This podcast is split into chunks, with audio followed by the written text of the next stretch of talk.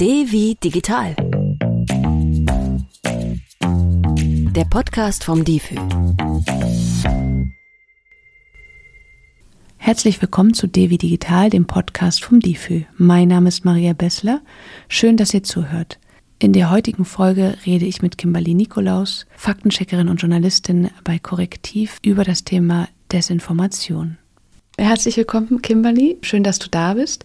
Wir reden heute zum Thema Fake News. Und du arbeitest bei Korrektiv. Genau. Genau. Fangen wir doch gleich mal an mit meinen drei Fragen. Spotify oder Platte? Spotify. Warum? Ich habe gar keinen Plattenspieler, also das, das ja, ist dann ein Problem auf jeden Fall.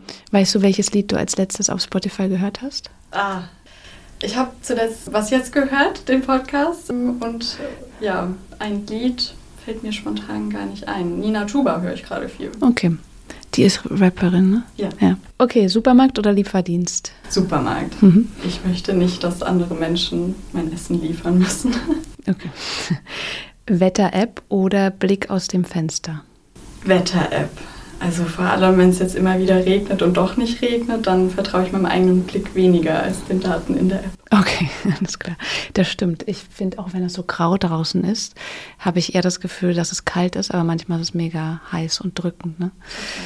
Okay, kommen wir mal vom Wetter. Äh, Ein sehr krasser Themenwechsel zum Thema Fake News. Was sind denn überhaupt Fake News? Fake News sind falsche Informationen, die bewusst verbreitet werden, um Personen zu täuschen. Ich muss aber dazu sagen, korrektiv, also wir verwenden das Wort gar nicht mehr. Mhm. Das wurde vor allem von Ex-US-Präsident Donald Trump sehr stark als politisches Instrument genutzt, um etablierte Medien zu diskreditieren. Deshalb sprechen wir von Desinformation. Okay, das heißt, ähm, ich brauche gar nicht nach dem Unterschied zu Desinformation fragen, oder doch? Also per Definition kann man schon sagen, es ist das Gleiche. Falsche Mhm. Informationen werden bewusst verbreitet, um Personen zu täuschen. Desinformation als Begriff ist aber nicht so aufgeladen, wurde nicht so als politisches Instrument eingesetzt. Mhm. Okay, dann ähm, frage ich mal, warum gibt es denn überhaupt Desinformation? Ja, es, es gibt Desinformation, weil Personen, die das verbreiten, natürlich Absichten haben. Ne? Also sie wollen zum Beispiel damit politische Ziele verfolgen. Wenn ich jetzt an den russischen Angriffskrieg gegen die Ukraine denke, kann man schon auch sagen, Desinformation ist eine mächtige Waffe im Krieg. Das kann Personen diskreditieren, Hass gegen Geflüchtete schüren, ähm, Sympathien schaffen für eine bestimmte Kriegspartei. Es ist also eine Art, im Falle eines Krieges jetzt zum Beispiel, psychologische Kriegsführung auch, oder? Kann man das damit runterfassen? Kann man so sagen, weil sich Personen im Zweifel in einem Stuhl befinden und das psychologische Mechanismen mit sich bringt, auf jeden Fall. Mhm. Es ist ja, glaube ich, so, dass ich im Laufe des Tages mit sehr vielen Nachrichten konfrontiert werde auf verschiedenen Plattformen, je nachdem, wie viele Plattformen man nutzt. Und dann lese ich manchmal was und denke mir jetzt, ah ja, das klingt eigentlich zu absurd, um wahr zu sein. Manchmal ist es wahr, manchmal ist es nicht wahr. Wie kann ich dann Desinformation erkennen? Es ist wichtig, erstmal sich das genau nochmal anzuschauen, weil Text und Bild kann vor allem bei Desinformation stark emotionalisierend wirken. Also wenn du da sitzt und denkst, wow, okay, das, das macht mich jetzt richtig wütend oder gar ängstlich, ist das schon ein Zeichen dafür, dass es sich um Desinformation handeln kann. Und als nächstes auf jeden Fall die Quelle prüfen. Wer hat das überhaupt veröffentlicht? Verfolgt die Person oder der Social Media Account vielleicht irgendwelche Ziele damit? Ähm, gibt es weitere Informationen zu der Person? Was hat die Person in der Vergangenheit veröffentlicht? Und man kann das Bild oder das Video, sprich ein Standbild von dem Video, auch per Bilderrückwärtssuche einfach mal durch Google jagen, sage ich. Mhm. Das funktioniert total einfach und ist ein gutes Mittel, um potenzielle Desinformation zu erkennen. Also man schiebt das Bild einfach in die Google-Suchleiste und kann dadurch vielleicht herausfinden, okay, das Foto ist gar nicht aus aktuellem Zusammenhang, sondern stammt irgendwie aus vorherigen Jahren und Mhm. kursierte schon in ganz anderem Kontext. Mhm. Du sagtest am Anfang, dass es wahrscheinlich starke Emotionen hervorruft, also Desinformation. Das heißt, normale Berichterstattung ruft kein Gefühl bei mir vor, sondern ist, also das klingt jetzt so komisch, aber ist neutral. Ne? Sollte neutral sein, klar. Es gibt auch Kommentar als Stilmittel, das Ja. ist dann auch mit Meinung behaftet. Oder man kann natürlich nach informierenden Nachrichtenartikeln, wenn man die gelesen hat, sich Sorgen machen über die Lage oder so. Aber es ist nicht in diesem Ausmaß mit Emotionen behaftet, dass Mhm. man wirklich richtig, richtig wütend wird. Mhm.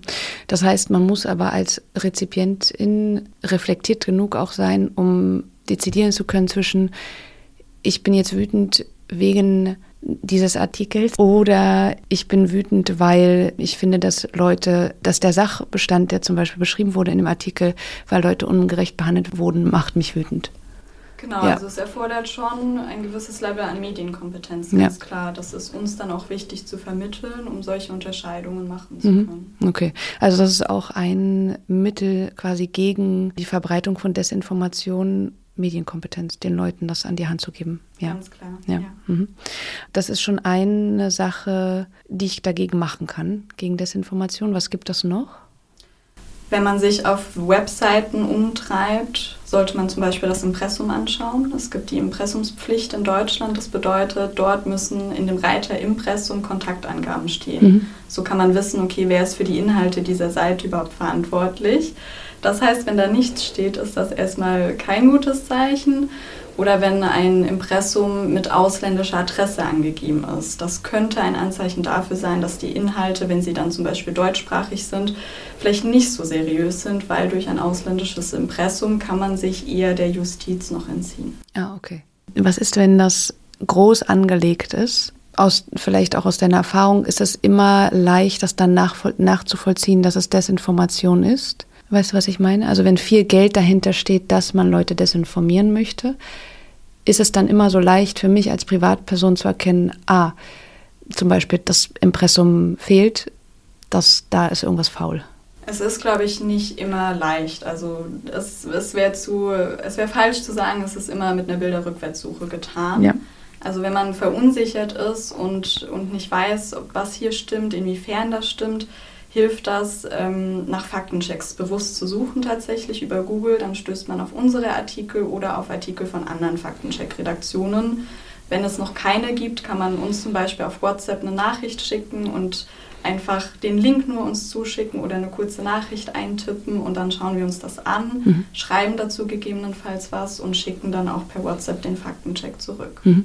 Wie viele Anfragen erreichen euch da pro Woche, weißt du das? Ich mache tatsächlich das Monitoring bei TikTok. Da müsste ich jetzt okay. die Kollegin fragen. Aber es sind nicht wenige auf jeden Fall. Also mhm. wir sind damit sehr gut beschäftigt okay. und freuen uns natürlich auch über jede Einreichung, die uns erreicht. Auch per E-Mails kommen da einige. Aber die genaue Zahl weiß ich. Okay. Also das heißt aber auch Leute bei, bei TikTok schreiben euch auch, wenn sie ein Video sehen und dann schicken sie euch eine Nachricht auf TikTok und ihr checkt das auch. Das aktive Anschreiben passiert da aktuell noch weniger, mhm. aber was wir machen, ist wirklich mit einem Account aktiv zu schauen. Also wir sind in einer Art Desinformationsalgorithmus, mhm. äh, würde ich behaupten, und schauen uns Videos dort an, die potenziell eben falsche Informationen enthalten. Okay, verstehe. Gibt es noch was, was man dagegen machen kann? Ja, man kann also auch einfach proaktiv äh, über Google sich informieren, in dem Sinne, dass man wirklich die Stichwörter, die in der Falschmeldung vorkommen, in Google eintippt und dazu das Stichwort Faktenchecks. Manchmal gibt es schon welche, manchmal nicht. Aber so findet man auch das, das größere Bild, sage ich mal, wie Medien dazu berichten mhm. und kann sich dadurch dann besser die Meinung bilden, anstatt sich nur auf einen ähm, Bericht zu verlassen, der potenziell auch Fehlinformationen enthält. Mhm. Okay. Das sind also alles Dinge, die man machen kann. Gibt es denn eine Personengruppe, die besonders anfällig ist für Desinformation? Das erinnert mich immer sehr schnell an die Corona-Pandemie, ja. weil da ist mir aufgefallen, okay, das, das kann wirklich alle betreffen. Mhm. Und es war auch zu beobachten, dass Desinformation während der Corona-Pandemie in Kreise vordringt, die eigentlich nicht so davon betroffen sind, sage ich mal, nicht so anfällig für mhm. sind. Und wenn man jetzt sagt, besonders anfällig, dann Personen mit, mit wenig Medienkompetenz, weil da die Unterscheidungen zwischen was ist ein seriöser Bericht, was ist unseriös, äh, Leuten schwerer fällt. Und ansonsten, wenn es in die Richtung von Verschwörungserzählungen geht, auch Leute, die, die einen Kontrollverlust erleben. Also das war, glaube ich, schon so während der Corona-Pandemie. Es ist wahnsinnig viel passiert. Alle haben sich versucht zu informieren und auf dem neuesten Stand zu sein.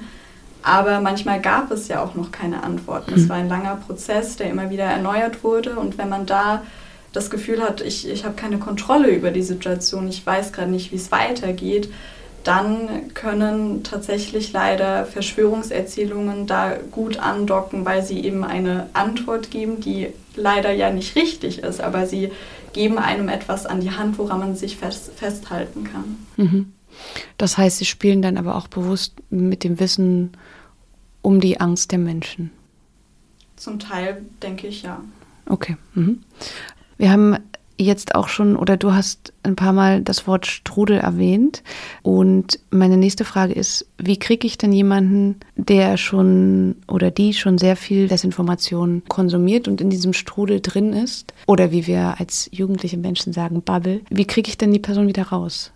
Oder ist das überhaupt möglich?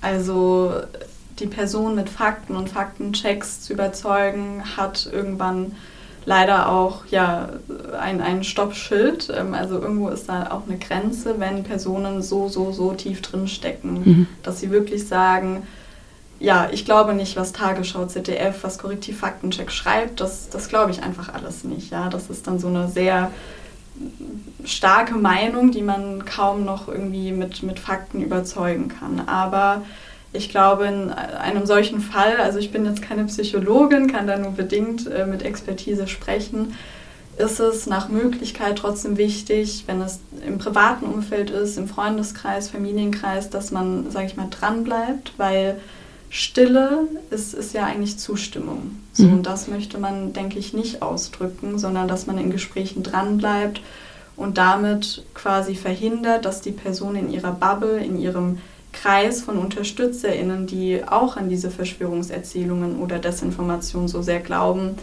zu sehr drin steckt, weil das natürlich auch Druck auslöst. Also wenn ich so sehr in einer Bubble drin stecke, die daran glaubt, mir dann einzugestehen, okay, ich, ich liege ja falsch, das ist total schwer. Mhm. Und wenn man da aber ja, als Unterstützerin der anderen Seite da ist und immer wieder die Person darauf anspricht und Fragen stellt, hey, woher weißt du das denn und hast du das vielleicht noch woanders gehört und dann doch auch mal mit einem Faktencheck Hinweise gibt, dann kann das der Person durchaus helfen, aus diesem Strudel zu kommen. Mhm. Ja, das klingt nach einem sehr langen und schwierigen Weg. Also ich glaube, es ist mm, gar nicht so schwer, wie du vielleicht, weiß ich nicht, ob du das so meintest, aber so leicht ist es leicht, das vielleicht zu erkennen, ich lag falsch, aber sich das dann einzugestehen und dann rauszukommen, ist, glaube ich, der schwere Teil, ne? Schwierigere, schwierigere Teil, ja.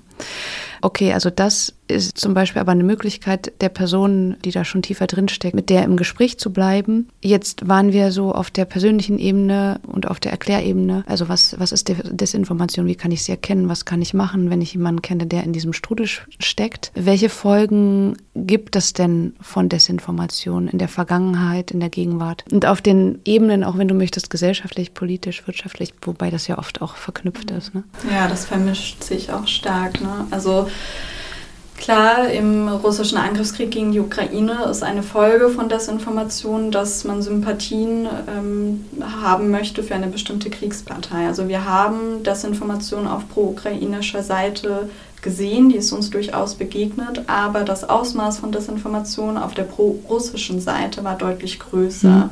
Das schafft natürlich, wenn man in diesem Strudel drin ist, wenn man solche Falschinformationen konsumiert, Sympathie für die russische Kriegspartei.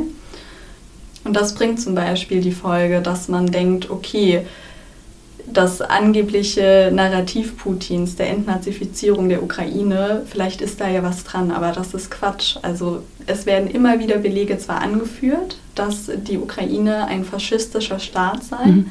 Aber die Belege haben sich in ganz, ganz vielen Teilen, die wir beobachtet haben, als falsch als irreführend, ähm, größtenteils falsch herausgestellt. Ja? Hm. Also da denke ich zum Beispiel an ein Foto von einem Mann. Ähm, dieser Mann trägt Tattoos, nicht irgendwelche Tattoos, sondern Tattoos mit Hakensymbol, mit SS-Symbolen, also mit, im Zusammenhang mit dem Nationalsozialismus. Und es wurde behauptet, das sei der Polizeichef Kiews. Mhm. Stimmte aber nicht. Also es war ein russischer Neonazi. Okay. Und so kann natürlich das Information sehr starke gesellschaftliche Auswirkungen mhm. haben. Weil halt auch nicht jede Person dann Zugriff hat zu Google und zur Bilderrückwärtssuche zum Beispiel, ne? Genau, ja. und im Zweifel muss man auch wirklich dann Anfragen stellen. Dafür mhm. sind wir ja dann da und Privatpersonen können das in ihrem Alltag natürlich äh, jetzt nicht leisten. Mhm.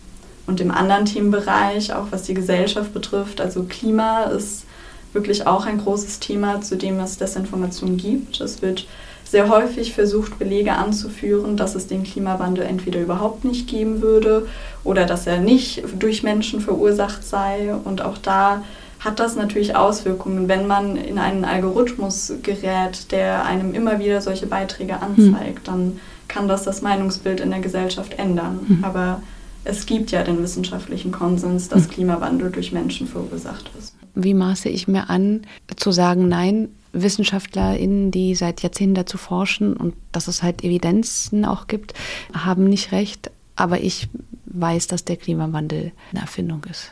Also was wir kürzlich erst hatten, waren ähm, zum Beispiel Tweets, in denen es hieß, okay, also irgendwie die Berichterstattung des ZDF macht jetzt ja irgendwie gar keinen Sinn, weil es hat doch diesen Sommer 2023 im Juli total viel geregnet und ihr berichtet hier jetzt über Dürre im Boden. Das passt doch gar nicht, hat doch genug geregnet. Das ist so eine Alltagsbeobachtung, die in Zusammenhang mit dem Klimawandel steht und das kann dann sehr schnell passieren, weil die Beobachtung an sich ist ja richtig. Mhm. Das ZDF hat so berichtet und es hat viel geregnet.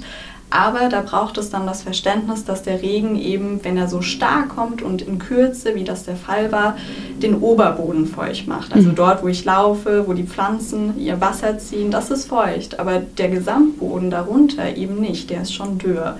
So, das sind die Beispiele, warum Leute, sage ich mal, sich anmaßen, was ja gar nicht so falsch ist, diese Alltagsbeobachtungen zu nutzen und dann zu sagen, hier ist ein großes Fragezeichen. Ja? Mhm. Aber es geht natürlich auch extremer, wenn Studien zum Beispiel rangezogen werden. Und da wird es auch ganz schön kompliziert, denn es gibt dann Behauptungen, in denen es heißt, laut einer Studie wäre die Lage ja so und so. Und diese Studie zeigt doch, es gibt den Klimawandel nicht.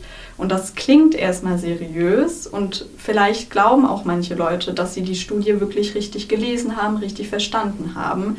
Aber in vielen Fällen hat sich dann eben gezeigt, nee, also das steht leider wirklich nicht in dieser Studie. Wir haben die StudienautorInnen gefragt, hm. die bestätigen uns, dass das eine Fehlinterpretation ihres Ergebnisses ist. Okay.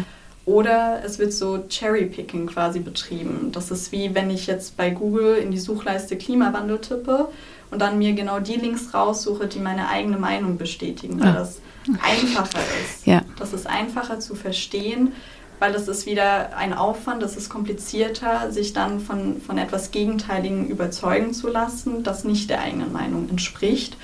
Und da merkt man das auch an den Studien. Also da werden Studien, zum Beispiel eine aus China, zu Windparks rangezogen und das Studienergebnis wurde schon richtig, äh, richtig verstanden, sage hm. ich mal, aber in, in einen falschen Kontext gesetzt. Hm. Nur weil an einer Stelle in China das so ist, ist das nicht auf der ganzen Welt so. Die Studie hat das nur an einem Punkt in China untersucht. Und das hat dann zu tun mit Aussagekraft einer Studie, die sie entweder hat oder eben nicht. Hm. Also der Kontext ist auch ganz wichtig, ne? um, um Informationen gut einzuordnen. Und das macht ihr ja auch. Ja, das äh, denke ich doch. Genau. Ja, okay. Ich danke dir erstmal. Und zum Abschluss der Folge würde ich dich gerne fragen: Hast du eine Website oder App des Monats? App des Monats, das ist eine gute Frage. Ich glaube, meine App des Monats ist Spotify. Also ich nutze Spotify doch viel. Mhm. Wahrscheinlich nicht nur diesen Monat, aber mir gefällt das total, dass ich Musik hören kann, dass ich Podcasts hören kann und Spotify begleitet mich täglich. Und auch wir haben einen Podcast seit August 2023, den ich natürlich sehr empfehlen kann. Es geht um Desinformation im russischen Angriffskrieg gegen die Ukraine und da erzählen wir auch einige Tipps, wie ihr Desinformation als solche identifizieren könnt. Weitere Informationen zu unserer Gesprächspartnerin findet ihr in der Beschreibung dieser Podcast-Folge. Dort haben wir euch auch andere wichtige Infos aus der Folge verlinkt. Und wenn ihr auf dem Laufenden bleiben wollt, dann schaut gerne bei difi.de vorbei. In den Difi News findet ihr Neuigkeiten aus dem digitalen Alltag und im Lernangebot des Digitalführerscheins könnt ihr euch euer Wissen sogar zertifizieren lassen. Ich bin Maria Bessler, danke, dass ihr zugehört habt. Abonniert uns gern und bis zum nächsten Mal.